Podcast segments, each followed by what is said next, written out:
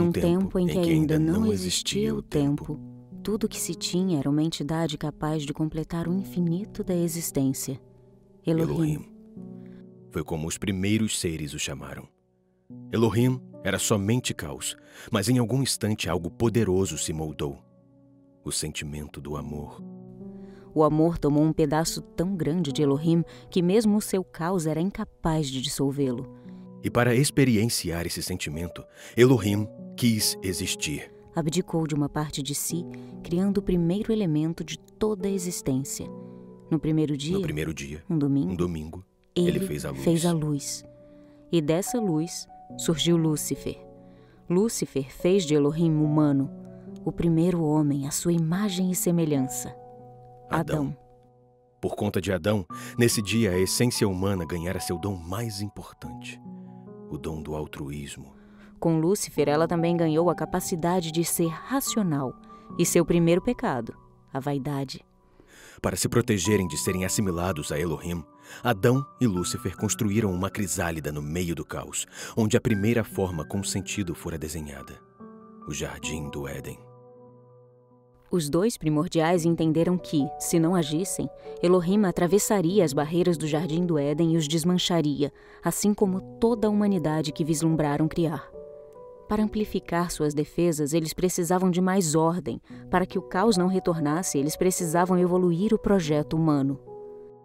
A cada dia, os dois voltavam para Elohim e buscavam um pedaço de sua infinita forma para criar um novo primordial, que os auxiliaria a solidificar a realidade para seus humanos. Na segunda-feira, Baphomet criou o corpo e os fez criativos.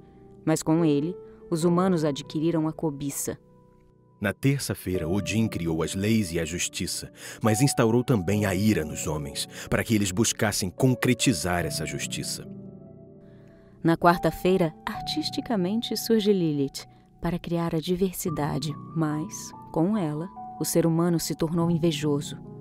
Na quinta, Tiamat, a mais poderosa de todos os primordiais, ensinou o humano a ter prazer nas coisas, mas incitou a humanidade a querer sempre mais, tornando-os insaciáveis com sua gula. Na sexta, Eva surgiu e finalmente o descanso pareceu chegar. Eva trouxe o dom da educação, mas também a preguiça para desacelerar todas as angústias. Adão se apaixonou e a humanidade parecia seguir um belo caminho.